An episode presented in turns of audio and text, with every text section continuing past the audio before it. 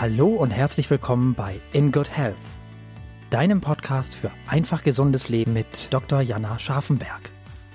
Hier bekommst du die besten Tipps und Neuigkeiten rund ums Thema ganzheitliche Gesundheit, Ernährung, Ayurveda und Yoga. Lass dich durch Experteninterviews inspirieren, lerne das Beste für deine Gesundheit und genieß diese Episode.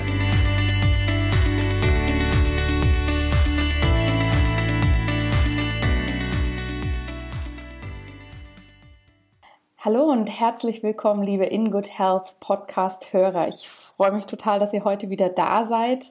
Und heute habe ich mal wieder einen ganz, ganz spannenden Interviewgast für euch. Und zwar knüpfe ich mit meiner heutigen Expertin, die ich für dieses Gespräch eingeladen habe, an ein Thema an, was in einem anderen Podcast schon mal ähm, vorgekommen ist. Heute schauen wir uns da aber noch ein paar andere Aspekte dazu an. Ich habe ja vor kurzem mit der Dania von One Healthy Life über das Reizdarmsyndrom gesprochen und da kam sehr, sehr viel Feedback drauf, dass dieses Thema so spannend sei, dass das Thema Unverträglichkeiten, verschiedene Diätformen so interessant sei, ob wir da nicht mal mehr dazu machen können. Und das nehme ich natürlich immer sehr, sehr gern auf. Deshalb habe ich heute den nächsten Gast, der sich noch mal mehr mit diesem Thema in die Richtung Nahrungsmittelunverträglichkeiten beschäftigt. Und das ist die Helen Scheu. Die liebe Helen wohnt in Ingolstadt und hat vor kurzem ihren eigenen Blog gegründet, auf dem sie eben genau über diese Themen berichtet, über Nahrungsmittelunverträglichkeiten, was man da machen kann, was für Formen es gibt. Und ich freue mich, dass sie heute da ist und uns da mehr darüber erzählen kann. Hallo, liebe Helen, wie schön, dass du dir Zeit genommen hast für uns. Ja, hallo Jana, ich freue mich sehr, dass ich hier sein darf. Vielen Dank für die Einladung. Sehr, sehr gern. Möchtest du dich denn gerne nochmal selber vorstellen, erzählen, wie dein Weg jetzt zu dem Blog war? Da sind ja auch viele persönliche Aspekte dabei, wie du mir erzählt hast, wie das so gekommen ist. Ja, sehr gerne. Also ja, ich bin auf die Idee für den Blog gekommen, weil ich ähm, selber jahrelang Magen-Darm-Probleme hatte.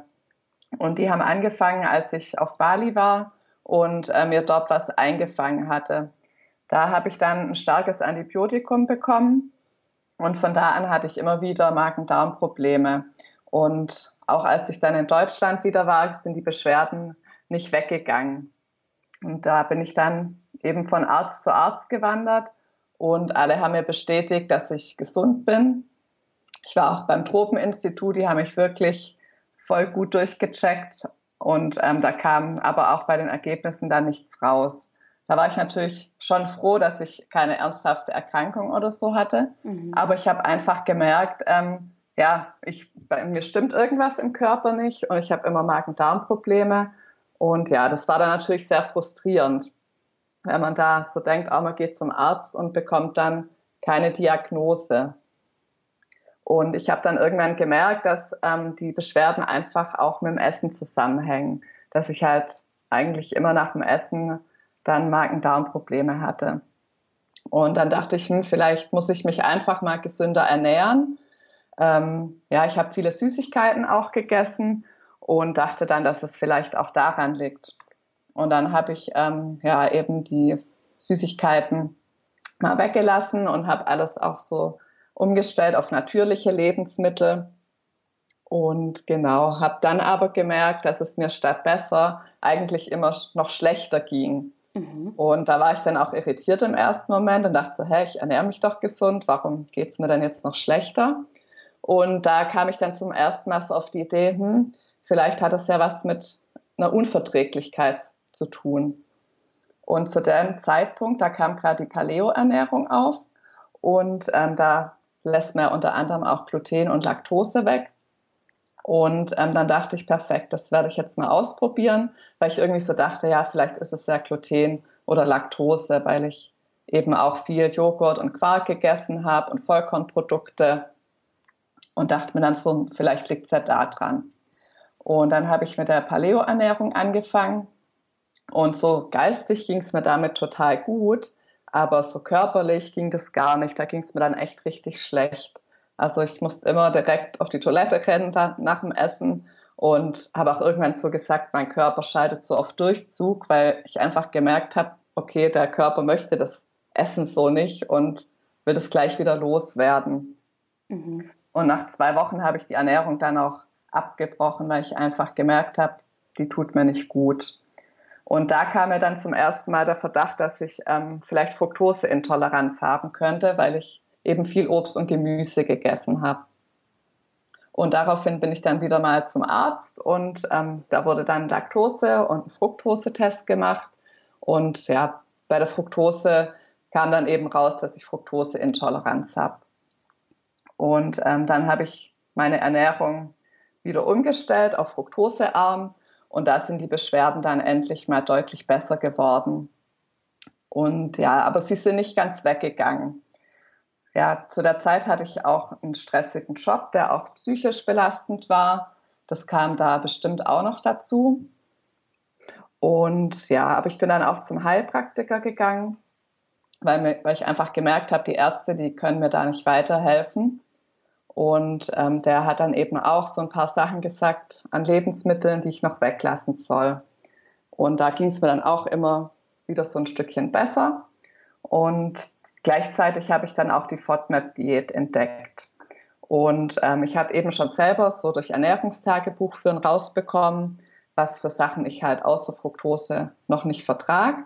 Und der Heilpraktiker hatte mir noch so ein paar Sachen gesagt und dann habe ich eben gesehen, dass ich das mit der FODMAP-Diät eigentlich ziemlich gut deckt. Und dann habe ich ähm, eben noch die anderen Sachen weggelassen, die FODMAP-reich sind.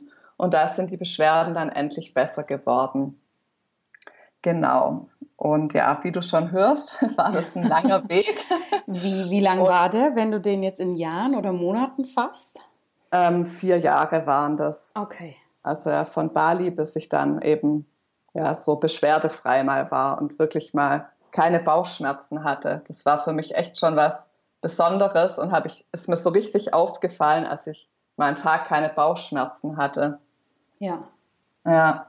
Ja, das ist ja leider häufig so, ne, dass das ein relativ langer Weg ist und spannenderweise, wie du das berichtest, ist auch ähm, eher üblich, dass es einem eigentlich gut geht. Dann muss man aus irgendeinem Grund mal ein sehr starkes Antibiotikum nehmen und was viele Leute immer unterschätzen, das Antibiotikum ist ja grundsätzlich da, um Bakterien abzutöten. Aber wir haben ja viele gute Bakterien auch im Körper, unter mhm. anderem unsere Darmbakterien und die werden dann natürlich auch in Mitleidenschaft gezogen. Und das kann spannenderweise so Veranlagungen, die vorher vielleicht schon da waren, einfach ähm, ja, dekaschieren, dass die sich plötzlich mhm. zeigen und dann eben mit so einem diffusen Bild, wie du es jetzt auch beschreibst, ne? dass man dann wirklich sagen kann, aus schulmedizinischer Sicht, man weiß jetzt eigentlich gar nicht, was da los ist. Aber mhm. es ist ja trotzdem definitiv da. Und das ist natürlich sowohl für Patientinnen und Patienten als auch für Mediziner ein sehr, sehr schwieriger und unbefriedigender Zustand. Ja, Hast du total. das auch so erlebt?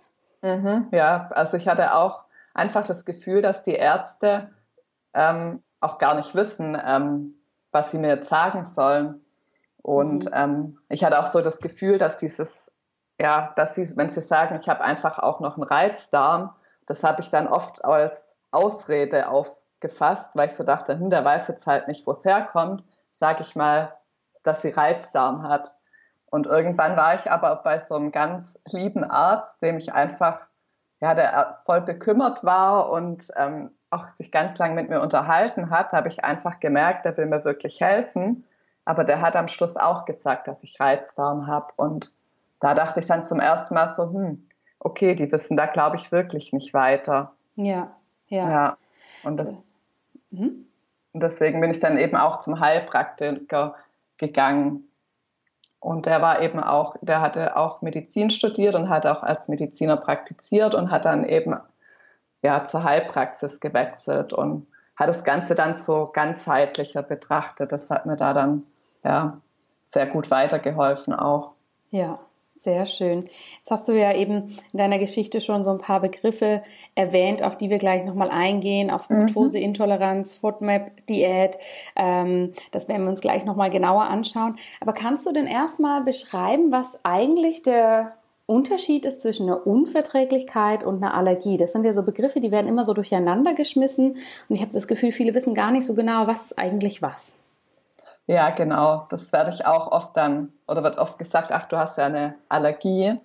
Aber das ist bei mir ähm, halt wirklich eine Unverträglichkeit.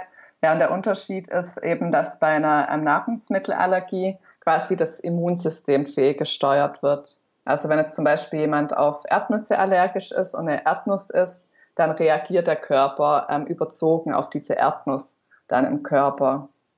Und ähm, genau, die für, eine, für einen gesunden Menschen eigentlich vollkommen harmlos ist. Mhm. Und die Reaktion, die kann auch von kleinsten Spuren ausgelöst werden. Und ähm, im schlimmsten Fall kann es dann halt auch wirklich zu einem allergischen Schock kommen und der auch lebensbedrohlich sein kann. Und deswegen müssen die Nahrungsmittelallergiker eben ganz genau darauf achten, dass wirklich gar kein, ne, in dem Fall die Erdnuss im Essen vorkommt. Und das ist auch der Grund, warum zum Beispiel auch auf Verpackungen von Lebensmitteln außen draufsteht, enthält Spuren von Erdnüssen oder Milch, mhm. weil die Leute halt wirklich gar nichts davon essen dürfen. Bei einer Unverträglichkeit ähm, ist es dagegen anders. Da ähm, kann man schon auch geringe Mengen von dem Lebensmittel essen.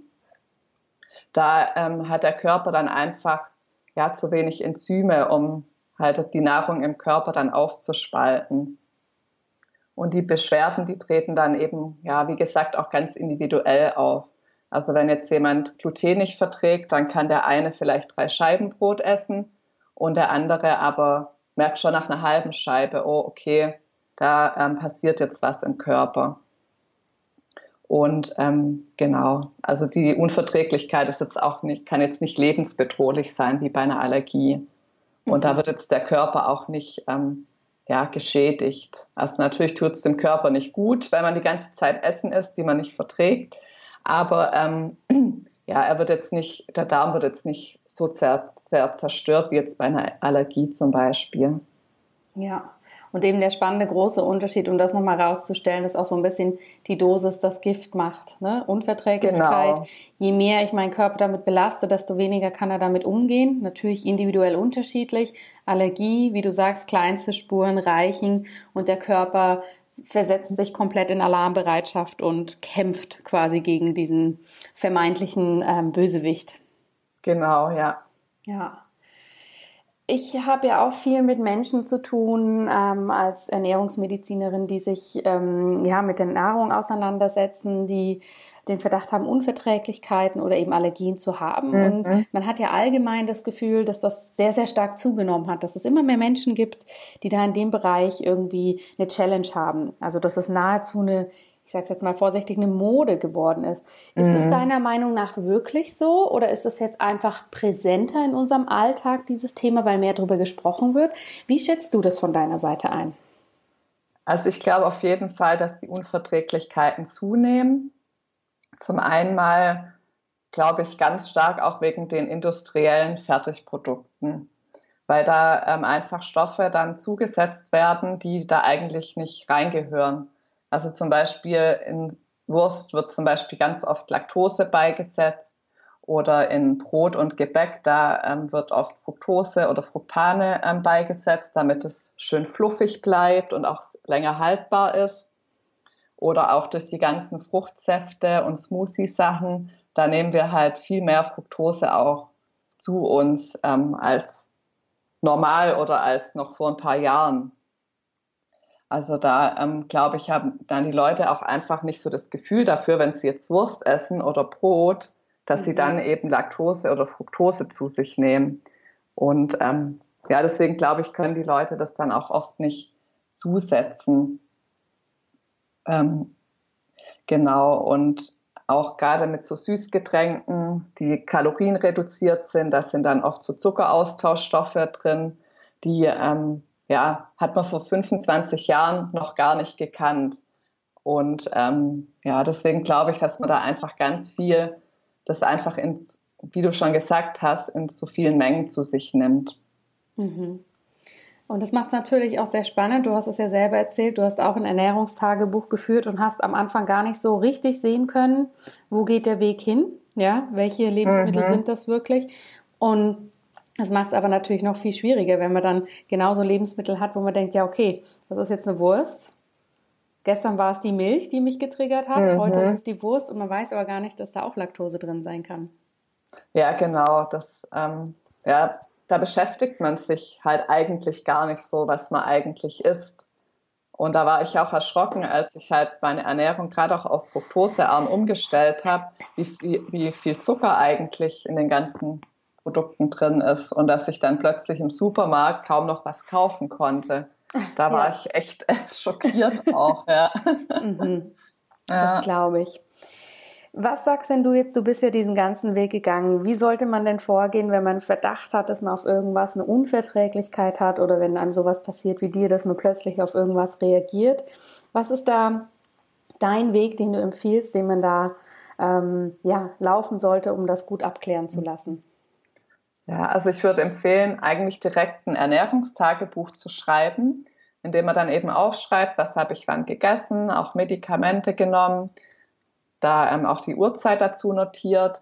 Und wenn man dann Beschwerden bekommt, dass man dann auch, auch eben die Uhrzeit dazu aufschreibt, dass man da einfach schon mal so ein bisschen sammelt, mhm. weil das hilft dann auch später dem Arzt und Ernährungsberater, da ähm, halt zu schauen, wo das herkommen kann. Und auch für einen selber ist es gut zum Beobachten, gerade wenn man dann die Ernährung mal umstellt, ähm, ob das wirklich was bringt. Und man kann auch im Nachhinein eben schauen, was für Sachen ähm, einen getriggert haben. Und genau, dann sollte man schon auf jeden Fall auch zum Arzt gehen, damit eben auch Krankheiten ausgeschlossen werden. Also, dass man jetzt nicht sagt, okay, oh, ich merke, ich vertrage was nicht und dann die Ernährung umstellt, ohne halt vorher sich mal durchchecken zu lassen. Genau, und dann eben auch beim Arzt die Unverträglichkeiten testen lassen, was man eben testen kann. Also gerade Fructose und Laktose kann man mit einem Atemtest testen lassen. Für Gluten und Histamin gibt es Bluttests, die allerdings ja nicht so aussagekräftig sind. Und ähm, ja, Zöliakie gibt es dann noch, die, ähm, das ist eine Autoimmunkrankheit, wo man Gluten nicht verträgt die muss eben ähm, ja, mit einer Darmspiegelung getestet werden. Mhm. Und ja, auch wenn bei den Tests nichts rauskam, ja, sage ich mal, heißt es nicht, dass man halt trotzdem den Stoff verträgt, weil ähm, ich habe es auch schon erlebt, dass halt ähm, ja so Tests dann negativ auf, ausgefallen sind, aber man halt trotzdem dann das entsprechende Produkt nicht vertragen hat. Da ähm, muss man halt einfach auch auf den Körper und auf den Bauch hören, wie der auf, die, auf das Essen reagiert.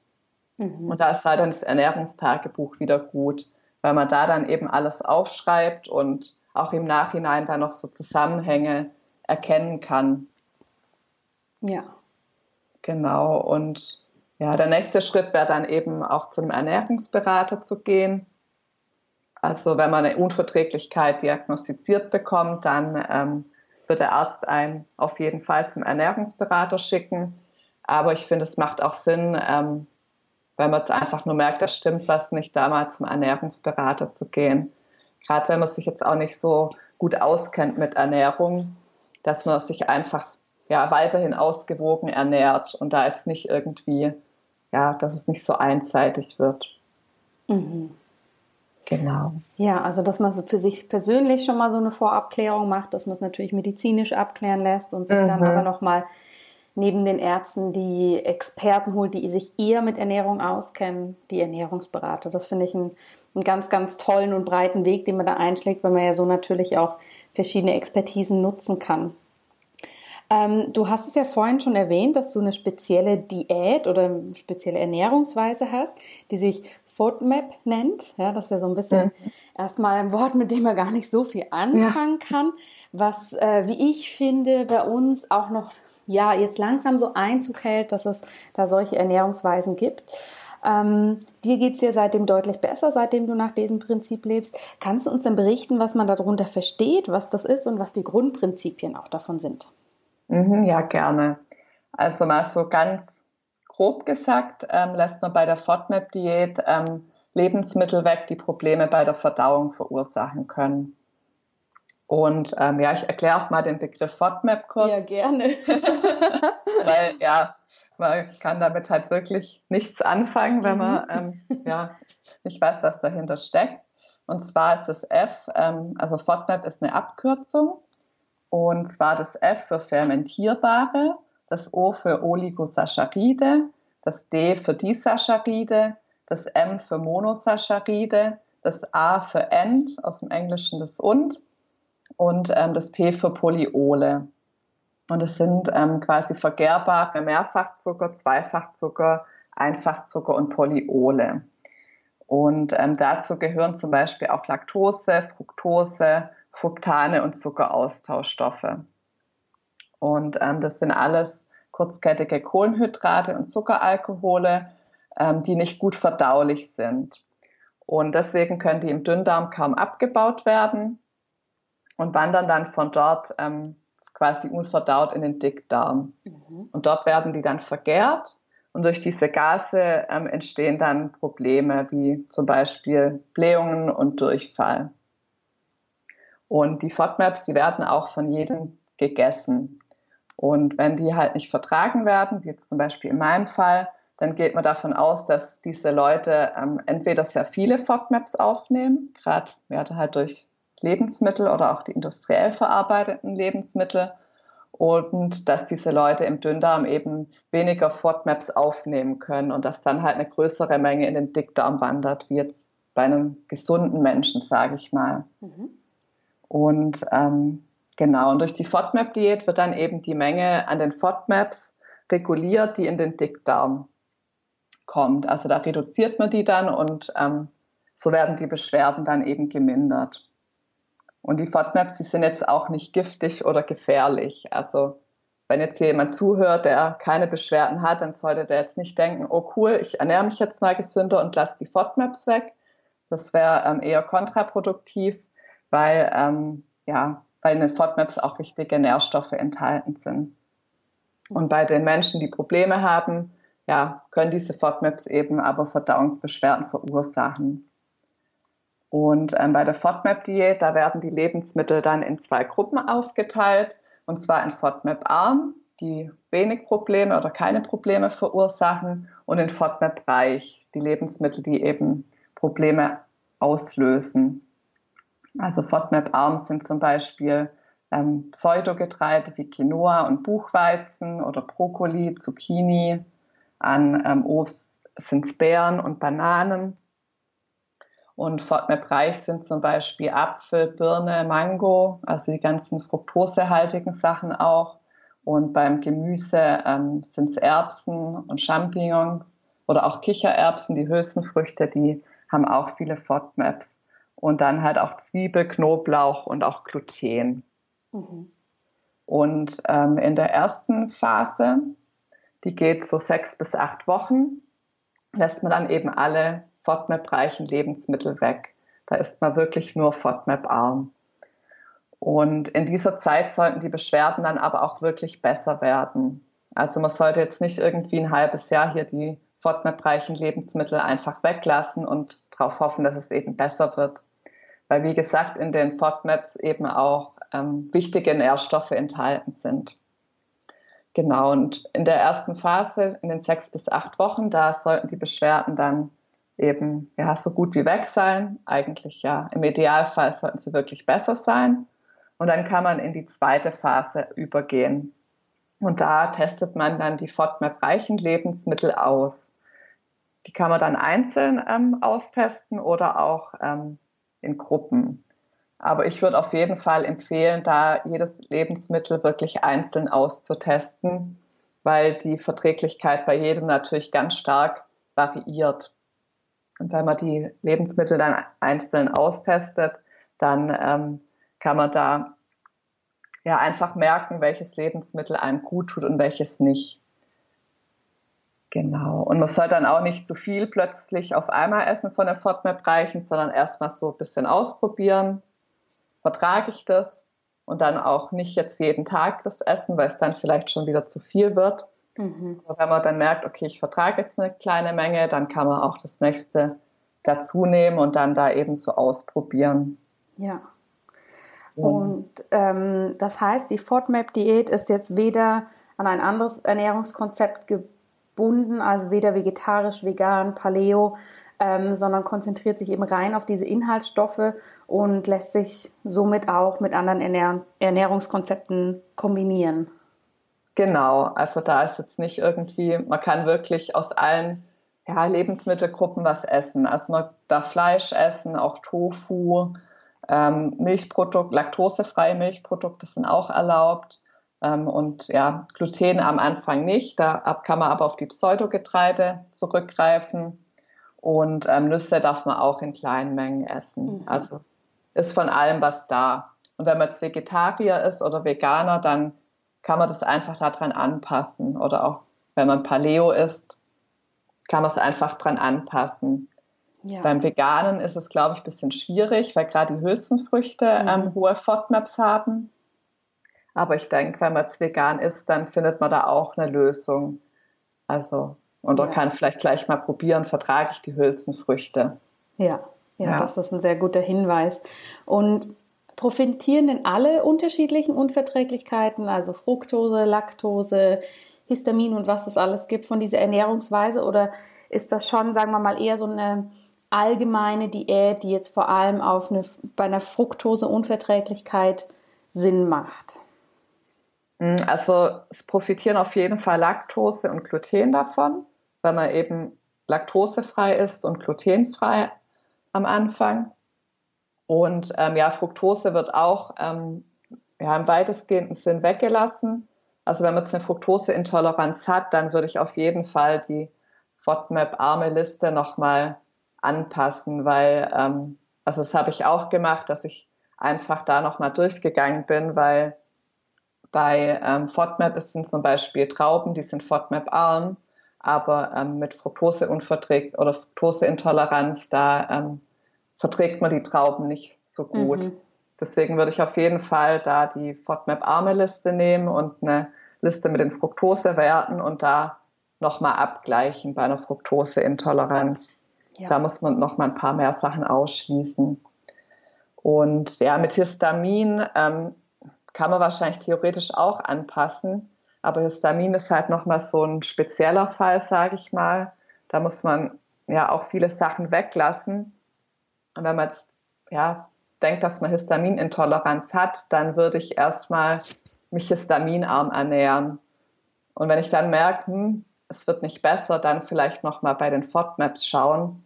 Aber ich würde es nicht von vornherein gleich alles kombinieren, weil man dann einfach wieder so viel weglassen muss, dass ähm, ja vielleicht auch wichtige Nährstoffe ähm, wegfallen oder man auch ja einfach auch demotiviert ist, wenn man plötzlich gefühlt nichts mehr essen kann. Ja, das stimmt natürlich, wenn man da zu viele ja. Systeme mischt. Du hast es ja jetzt eben beschrieben, man macht sechs Wochen so eine FODMAP-arme Diät, danach ähm, schrittweise einführen bzw. austesten von Lebensmitteln. Wie hast du denn das für dich empfunden, als du das gemacht hast und wie findest du es jetzt, wo du, sagen wir mal, schon Profi in dieser Ernährung bist? Empfindest du die FODMAP-Diät als einseitig oder im Alltag schwierig umsetzbar? Also einseitig finde ich sie auf keinen Fall, weil man, wie gesagt, eben so aus allen Lebensmittelgruppen ähm, Sachen essen darf. Ähm, schwierig umzusetzen ist sie, ja, vielleicht ja, am Anfang ist es schwierig ähm, zu verstehen manchmal, ähm, welche Sachen jetzt FODMAP-arm und FODMAP-reich sind, weil je nach Verarbeitung von dem Lebensmittel kann eben die Verträglichkeit variieren. Also zum Beispiel bei Haferflocken, das sind die groben FODMAP-arm und die feinen sind FODMAP-reich. Und das ist dann halt am Anfang so ein bisschen, hä, warum ist das jetzt so? Und man kann nicht einfach sagen, okay, ich kann jetzt Haferflocken essen, oder auch bei Mais, das sind Polenta und Maismehl FODMAP arm und der frische Mais ist aber FODMAP reich. Und dann kann man ja auch nicht einfach sagen, okay, ich kann jetzt alle Maisprodukte essen, ähm, sondern muss da halt sich wirklich damit befassen und schauen, ähm, eigentlich bei jedem einzelnen, einzelnen Lebensmittel, das man ähm, essen möchte, ob das jetzt FODMAP arm oder FODMAP reich ist. Das finde ich am Anfang schon verwirrend. Und genau, der FODMAP-Gehalt, der kann auch je nach Menge eben variieren. Also zum Beispiel bei Kokosflocken, da sind kleine Mengen FODMAP-arm und in größeren Mengen sind sie dann aber FODMAP-reich. Also da muss man sich dann auch immer ein bisschen mit der Menge beschäftigen, die man isst. Aber ja, ist vielleicht eh ein allgemeiner Tipp, dass man, ähm, wenn man eine Unverträglichkeit vermutet, jetzt nicht irgendwie Massen an dem einen Lebensmittel vielleicht auch isst. Ja, ja, und ja, ich denke, jede Ernährungsweise mit jeder Art von Unverträglichkeit ist am Anfang einfach ungewohnt und deshalb ja, vielleicht schon ein bisschen schwierig, sich da einzugewöhnen. Aber wenn man sich eben gut informiert und damit beschäftigt, dann ähm, ja, geht es auch immer besser und man weiß irgendwann eben, was man essen kann und was man einkaufen kann und ähm, ja, gewöhnt sich da dann halt mit der Zeit dran. Das heißt, für dich im Alltag ist es jetzt gut umsetzbar, ohne dass du da auf viele Hürden stößt oder, sagen wir mal, sehr zeitintensiv dich da täglich mit auseinandersetzen musst. Nee, genau. Also ich bin da, sage ich jetzt mal schon, ja, so voll drin und weiß eben, welche Sachen ich vertrage und welche ich essen kann. Habe ich natürlich dann zu Hause auch ähm, viele von den Lebensmitteln da. Und ja, weiß inzwischen auch, wenn ich mal irgendwie im Restaurant bin, was ich da essen kann. Wobei es mir inzwischen auch zum Glück wieder so gut geht, dass ich mich eigentlich unter der Woche ähm, halt so ernähre, dass ich nur Sachen esse, die ich ähm, vertrage. Und wenn ich dann am Wochenende mal essen gehe oder auch eingeladen bin, dann kann ich da auch mal was essen, wo zum Beispiel Zwiebeln drin sind und kriege in der Regel dann keine Probleme, mhm. weil es eben einfach auch auf die Menge ankommt. Und ja, ich probiere auch immer wieder mal ähm, Lebensmittel, die ich nicht vertrage, probiere ich auch immer wieder mal aus, weil ich einfach der Meinung bin, wenn man ähm, die Sachen mal eine Weile weggelassen hat, die dann auch wieder vertragen kann. Mhm. Ja, also ja. gerade zum Beispiel Sachen, die ich auch gern esse, wie die Avocado, da probiere ich einfach immer wieder mal bisschen aus, ob ich die vielleicht wieder vertrage. Ja, ja, immer mal wieder testen. genau. Kannst du denn mal so ein, damit wir uns das so ein bisschen besser vorstellen können, so ein Beispiel Essensplan geben? Also was du zum Beispiel gestern gegessen hast, dass man da mal so einen Eindruck hat, was es bei Helen von der Weglasserei äh, auf dem Speiseplan gibt? ja, also gestern war ähm, Sonntag. Am Wochenende mache ich mir dann auch öfters mal ähm, irgendwie was bisschen aufwendigeres, sage ich mal. Da mache ich mir ganz gern ähm, Buchweizen, Pancakes. Ähm, die mache ich mir dann eigentlich mit Banane. Im Moment mache ich aber gerade Fructosefasten, deswegen fiel die Banane dann weg. Da mache ich mir dann ähm, Mandelmus oder Erdnuss, Erdnussmus drauf. Und ähm, genau zum Mittagessen gibt es dann oft irgendwie Polenta oder Hirse, dann mit zum Beispiel auch mit Feta und bisschen fortmip-arm Gemüse. Also Spinat und Brokkoli esse ich zum Beispiel total gerne. Und ähm, abends gibt es dann ähm, oft eine Suppe im Winter aus fortmap-arm Gemüse. Genau. Und ja, so zwischendurch ähm, mache ich mir dann ähm, auch mal einen Chaya-Pudding mit ähm, Obst oder ähm, auch ja, Popcorn eignet sich zum Beispiel auch ganz gut. Natürlich dann ohne Zucker. mhm. Genau. Ach, das hört sich so an, als ob man bei dir auf jeden Fall nicht verhungern würde, Helen. Das nee, ist schon mal sehr gut. Fall, ja. Du hast ja auf deinem Blog auch äh, sehr viele Rezepte und gibst da viele Inspirationen. Das heißt, da kann man auf jeden Fall sehr schmackhaft durch den Alltag gehen. Das finde ich äh, sehr, sehr gut. Kannst du denn noch mehr konkrete Tipps geben, falls jemand diese Ernährung jetzt ausprobieren möchte, wie der da am besten den Start findet? Mhm. Also ich würde als erstes halt wirklich mal ähm, ja, dran gehen und viel über die FODMAP-Diät lesen und mich informieren, damit man einfach ähm, ja, eben so einen Überblick bekommt und auch mal die Lebensmittellisten durchgehen. Ähm, genau, und für die Lebensmittellisten, da ähm, empfehle ich die App von der Monash University in Australien. Die haben die FODMAP-Diät quasi auch entwickelt. Und ähm, da gibt es inzwischen auch eine deutsche App dazu, ähm, auf de, in der dann die ganzen, in der ganz viele Lebensmittel drin sind. Da kann man dann auch danach suchen. Ähm, und die ähm, geben eben auch die Mengenangaben, die man auf einmal essen kann, an und auch, ob jetzt ein Lebensmittel ähm, ja, in kleinen Mengen FODMAP arm ist und in größeren aber FODMAP hoch wird. Mhm. Da steht dann auch immer dabei, welche, welches FODMAP quasi dann dafür verantwortlich ist oder von was mehr drin ist. Weil wenn man zum Beispiel dann weiß, welche FODMAPs Probleme machen, kann man ja auch nur die dann weglassen. Und genau, weil die eben die Ernährung entwickelt haben, ähm, orientiere ich mich immer an denen ihrer Liste. Mhm. Weil inzwischen gibt es einfach total viele Listen im Internet und da variieren die Angaben immer mal wieder, was natürlich dann wieder verwirrend ist.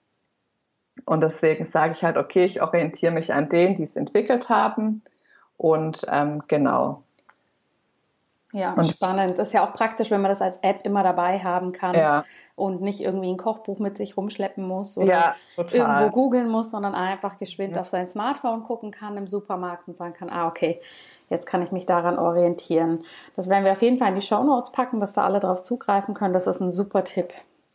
Ja, also die App kostet ähm, zwar auch sieben oder acht Euro, also ja schon ein bisschen mehr für eine App, aber die Investition, die lohnt sich auf jeden Fall, weil, wie du schon gesagt hast, kann man sie einfach immer mit dabei haben und dann auch spontan nachschauen, wenn man irgendwo mhm. ist. Ja, super. Genau. Hast du neben dieser App noch ein paar Tipps, auf was man noch Acht geben kann für den Start?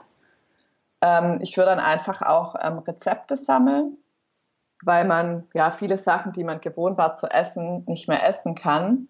Und wenn man dann so selber anfängt, was zusammenzustellen, dann ähm, ja, klappt es zwar oft, aber manchmal ja, ist man auch diese verschiedenen Geschmäcker und Zusammensetzungen nicht gewöhnt. Und wenn man dann eben schon ein Rezept hat, wo das alles abgestimmt ist, dann ähm, denke ich, hat man da auf jeden Fall einen motivierenderen Start, wenn die Sachen dann schmecken. Also mir ging es jedenfalls am Anfang oft so, dass wenn ich selber was zusammengestellt habe, dass es dann irgendwie nicht so toll geschmeckt hat und dann ist man natürlich auch demotiviert und denkt so, oh, die Sachen schmecken gar nicht so toll ja. und eigentlich habe ich jetzt auch gar keinen Bock mehr, da weiterzumachen. Ja. Ja. ja, ganz wichtig für die Motivation, definitiv. Genau. Mhm. Und ja, was ich finde auch hilft, ist, wenn man sich so einen Wochenplan macht, dass man einfach schon mal im Voraus plant, ähm, was man dann kochen möchte, dann fällt zum einen mal der Stress weg, dass man überlegt, oh Gott, was soll ich jetzt eigentlich kochen? Und ähm, auch danach schon einkaufen gehen kann und da einfach auch schon so einen kleinen Vorrat an FODMAP-armen Lebensmitteln dann zu Hause hat und nicht immer jedes Mal wieder aufs Neue überlegen muss, was ja dann auch wieder anstrengend ist. Mhm. Und ja, was auch noch ganz wichtig ist, dass man so ein bisschen einen Zeitpunkt abpasst, der dann ja passt also klar, natürlich passt es jetzt nie, die Ernährung so umzustellen, aber dass man vielleicht nicht gerade anfängt, wenn man weiß, okay, ich gehe jetzt in zwei Wochen in Urlaub oder ja, vor Weihnachten würde ich auch keine Ernährungsumstellung machen. Oder auch wenn man weiß, okay, in drei Wochen ist eine Hochzeit, wo ich eigentlich das leckere Menü essen möchte, dann würde ich da auch lieber noch mal warten mit der Ernährungsumstellung. Weil wenn man halt diese sechs bis acht Wochen ähm, FODMAP-Diät dann macht, dann ist es auch wichtig, da wirklich so konsequent wie möglich zu sein und den Darm dann nicht wieder mittendrin durcheinander zu bringen. Mhm. Weil das dauert dann einfach ein bisschen, bis sich da wieder alles beruhigt hat. Und ähm, ja, man kann es einfach besser beobachten, ob es besser wird, wenn man natürlich wirklich die Zeit dann durchzieht. Ja, ja, absolut. Das kann ich mir vorstellen. Und das ähm, ist ja immer bei einer Ernährungsumstellung beziehungsweise bei einer Nahrungsmittelunverträglichkeit ist natürlich der Fokus hauptsächlich immer auf der Ernährung, was ja auch richtig und wichtig ist. Mhm. Aber gibt es denn neben der reinen Ernährungsumstellung noch weitere Aspekte, die du wichtig findest, die, dass man die im eigenen Leben anschaut? Du hast ja vorhin auch gesagt, oh, ich hatte einen sehr stressigen Job. Ähm, es wird ja häufig eben gesagt, ne, Verdauung mhm. und Stress oder sagen wir mal die Psyche hängen doch natürlich auch irgendwie zusammen. Ich meine, wir sind da ja nicht untrennbar, Körper, Geist und mhm. Seele. Was findest du da noch wichtige Aspekte, die man im eigenen Leben da betrachten sollte, wenn man das ganzheitlich angehen möchte? Ja, ja also wie du halt schon gesagt hast, gerade ähm, glaube ich, spielt der Job oft eine Rolle, weil man da ja in der heutigen Zeit einfach total viel Stress hat in den meisten Fällen oder auch viel Druck, da ähm, was zu leisten. Und wenn man dann eh schon ähm, ja, einen empfindsamen Magen oder Darm hat, dann ähm, ja, reagiert er natürlich da auch stärker drauf. Und man sollte ja vielleicht auch in anderen Bereichen einfach schauen, ob das so alles für einen passt oder ob man da irgendwie so, ja, gegen seine Werte vielleicht auch lebt. Also, ja, sei es jetzt in der Beziehung, dass da irgendwie was nicht so ganz passt oder auch Freundschaften ob es da irgendwelche Dinge gibt, die einen vielleicht einfach auch ja, psychisch belasten. Das ähm, war halt was am Anfang, wo ich echt immer sauer geworden bin, wenn irgendjemand zu mir gesagt hat, ach, das ist doch psychisch und ähm, ja, geh vielleicht mal in die Therapie. Da bin mhm. ich immer mega sauer geworden, weil ich einfach so dachte, wow, das kommt vom Essen, das merke ich ja. Und klar, natürlich kommt es auch ähm, vom Essen, aber das Psychische spielt auf jeden Fall eine Rolle, denke ich. Also ich habe es ja auch gemerkt mit dem Job, der mich auch so psychisch belastet hat, weil da immer nicht alles so ganz gelaufen ist, wie, ja, wie ich das vielleicht selber auch gemacht hätte oder ja, dass so andere Werte geherrscht haben. Ähm, und als ich nicht mehr in dem Job war, da habe ich einfach auch gemerkt, wie es mir noch mal besser ging. Und ja, oder auch in anderen Jobs dann, wenn ich Stress hatte, habe ich auch immer gemerkt, okay, ich vertrage die Sachen jetzt nicht mehr so gut, mhm. die ich eigentlich ja schon auch vertragen habe. Mhm. Genau, oder auch wenn man dann ja, sich auch den Terminkalender vielleicht zu voll packt und da irgendwie noch jeden Tag ja, noch Sport machen muss, Freunde treffen. Da gibt es ja inzwischen auch ganz viel Freizeitstress. Und ähm, dass man da auch einfach schaut, dass man mal zur Ruhe kommt und sich auch entspannt. Gerade wenn man halt auch empfindlicher ist vom Magen-Darm her, dass der halt auch mal zwischendurch so durchatmen kann, sage ich mal.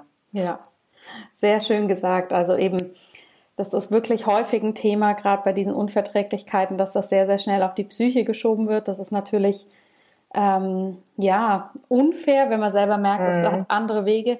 Aber wie du sagst, um ganzheitlich gesund zu leben, muss man natürlich dann auch für sich irgendwann die anderen Aspekte doch auch anschauen. Ähm, auch wenn die Wurzel des Übels tatsächlich die Ernährung meistens ist. Das finde ich ähm, ist ein ganz, ganz wichtiger Punkt. Mhm. Ähm, ich würde jetzt gerne nochmal auf deinen tollen Blog eingehen. Weglasserei heißt der. Du hast ja vorhin schon so deinen Weg geschildert, wie du quasi nach Bali da durch diese Odyssee gegangen bist.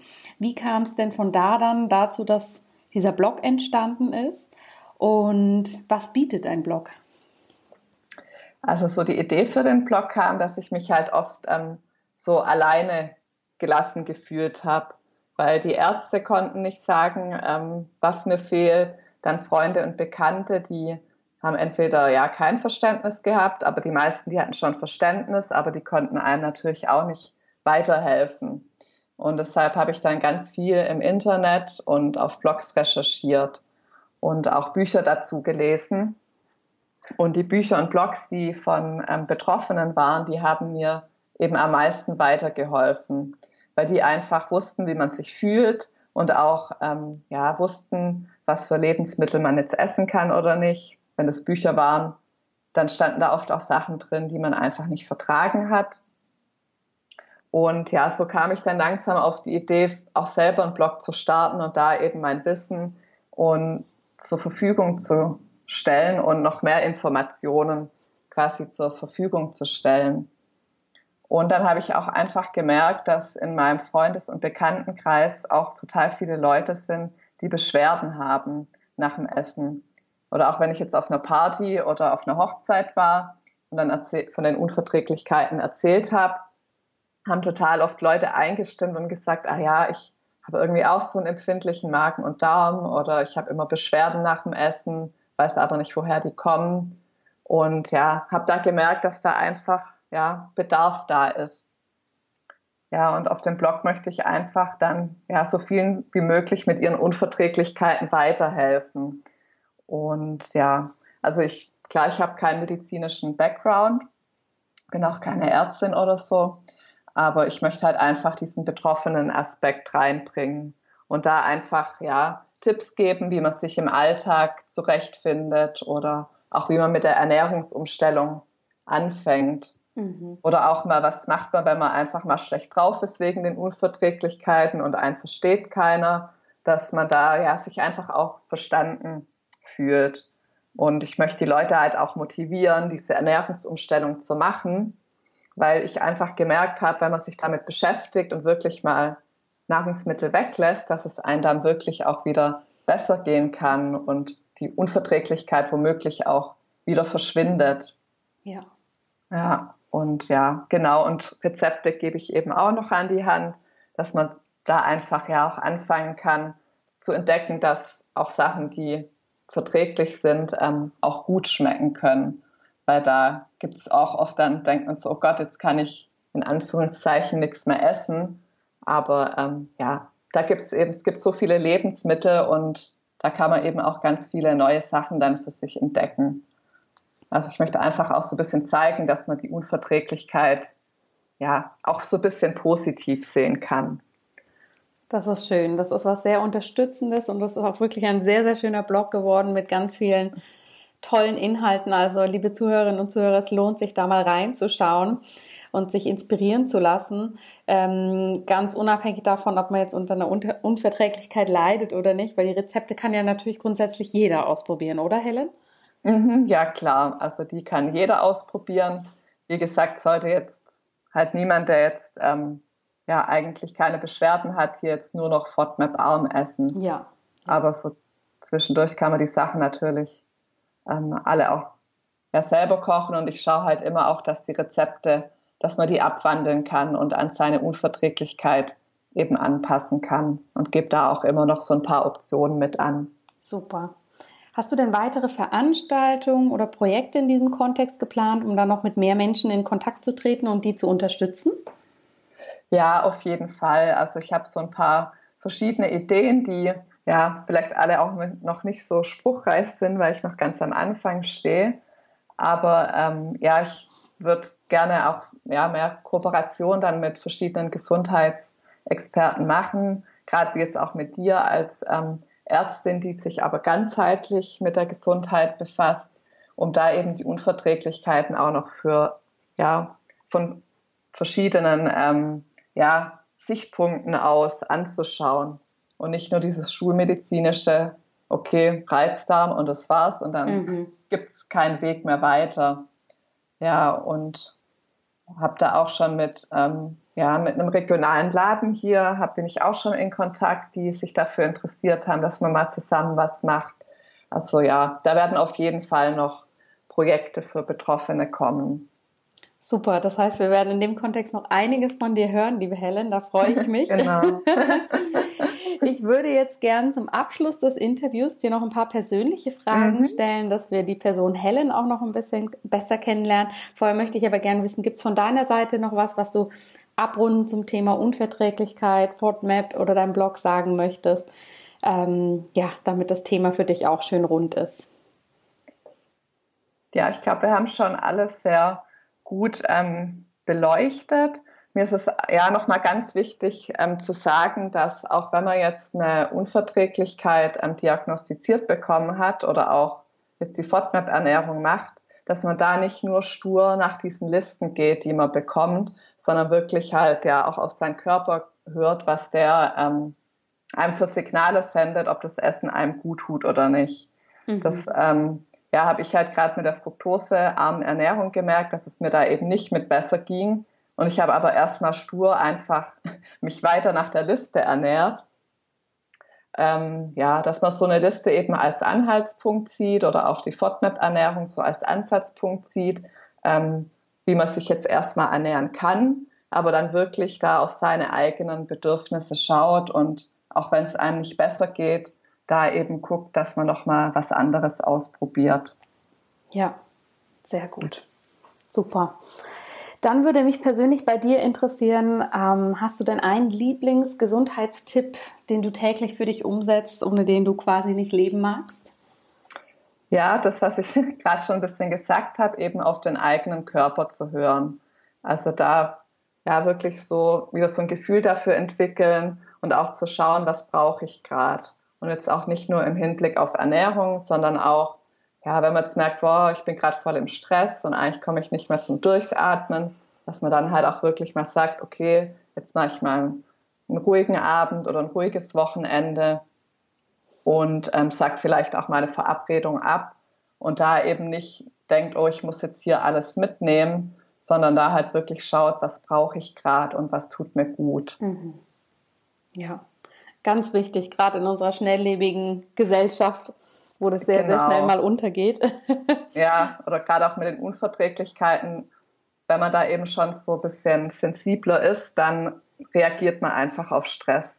Ja. Auch anders als jetzt jemand, der, sag ich mal, ganz gesund ist oder keine Unverträglichkeiten hat. Mhm. Da soll man jetzt auch nicht irgendwie denken, man muss da irgendwie mit anderen mithalten, sondern da wirklich so bei sich bleiben und so wieder lernen, ja, auf sich zu hören. Ja, sehr gut. Hast du denn, du beschäftigst dich ja viel mit Ernährung, natürlicherweise durch ähm, diese Thematik. Hast du für dich ein Lieblings-Superfood oder ein Lieblingsgericht, was du wirklich immer wieder essen könntest? Ja, so Lieblings-Superfood habe ich ähm, das Kokosöl, weil ich da einfach ja, diesen leichten Kokosgeschmack total gern mag und ähm, der auch so ein guter Ersatz ist für so ja, Süßigkeiten oder diesen süßen Geschmack, mhm. ähm, weil ich auch immer ja, viel Süßigkeiten gegessen habe und ähm, ja, verwende das da wirklich ja eigentlich täglich. Ich tue mir da oft schon ähm, einen Löffel ins Oatmeal morgens rein oder verwende es auch ganz viel zum Backen oder zum Anbraten. Und ja, mittlerweile auch zur Hautpflege, mhm. ähm, ja, für trockene Haut oder auch mal ein bisschen in die Haare. Ich habe da auch für die Küche habe ich so ein großes 1 Liter Glas und dann noch mal so ein kleineres Glas dann fürs Bad. Also das Kokosöl ist bei mir immer präsent. Sehr gut. Ja. Ja. ja. Und gibt es für dich ein Lebensmotto oder ein Mantra, nach dem du lebst? Mm, ja, ich habe so ein bisschen das Lebensmotto, dass, ja, dass ich so alles annehme, was kommt und was ich vielleicht nicht so beeinflussen kann. Das, und da dann das Beste draus mache. Also gerade auch im Hinblick auf die Unverträglichkeiten habe ich das so ein bisschen entwickelt weil ich ja natürlich nicht geschrien habe, hier Unverträglichkeiten kommen zu mir. Mhm. Das hatte ich ja nicht so ganz in der Hand. Aber irgendwann habe ich so gelernt, mich damit zu arrangieren und dann auch so, ja, das Beste draus zu machen und ähm, mich da einfach viel mit beschäftigt habe und geschaut habe, wie kann ich da wieder rauskommen. Und habe dann eben ja eben neue Lebensmittel entdeckt und neue Rezepte und irgendwie ja, bin ich dann auch kreativer in der Küche geworden, weil ich so gewohnte Lebensmittel ersetzt habe. Genau, und ja, so kann ich die Dinge dann auch ja, besser zum Positiven für mich auflösen. Schön, das ist ein sehr guter Ansatz. Gibt es ein Lieblingsbuch, liebe Helen, was du immer wieder lesen könntest? Ähm, ja, ja, was ich gerade ähm, wieder lese, ist das Buch Darm mit Charme von der Julia Enders. Ähm, was natürlich auch wieder im Hinblick, wenn man ja so Probleme hat mit Magen-Darm, ähm, echt eine super Lektüre ist, weil es ähm, leicht verständlich geschrieben ist. Ich habe da nochmal so viel für mich mitnehmen können, gerade auch mit dem Antibiotika. Ähm, da wird auch gerade das Antibiotika erwähnt, zum Beispiel, dass ich da auf Bali ähm, bekommen habe. Und ja, deswegen kann ich das Buch auch jedem empfehlen, der irgendwie Probleme mit Magen und Darm hat, weil man da nochmal ja, so einen ganz anderen Blickwinkel drauf bekommt. Ja, und das ist einfach sehr unterhaltsam natürlich auch geschrieben. Also ja, ich kenne ja. viele Ärzte, die das auch sehr, sehr interessiert nochmal gelesen haben, weil es so schön erklärt ist. Also wirklich mhm. ein ganz, ganz tolles Buch. Ja. Mag ich auch sehr gerne. und jetzt hast du ja schon erzählt, du machst ganz viel mit deinem Blog, ähm, mit dem du eben vor ein paar Monaten gestartet bist planst, Projekte und Kooperationen. Gibt es denn da unter all diesen Sachen gerade so ein ganz, ganz spezielles Herzensprojekt, beruflich oder privat, wo du sagst, ah, da geht nochmal so ein Quäntchen mehr von meiner Herzensenergie hin? Ja, also wie du schon gesagt hast, halt gerade in den Blog stecke ich gerade ganz viel ähm, Herzblut rein, um den eben mit ähm, hilfreichen Inhalten und Rezepten zu füllen, dass da einfach mal so ein ja, guter Pool an Informationen da ist für Leute mit Unverträglichkeiten.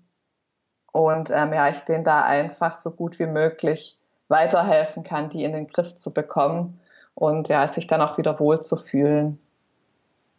Ja, sehr schön.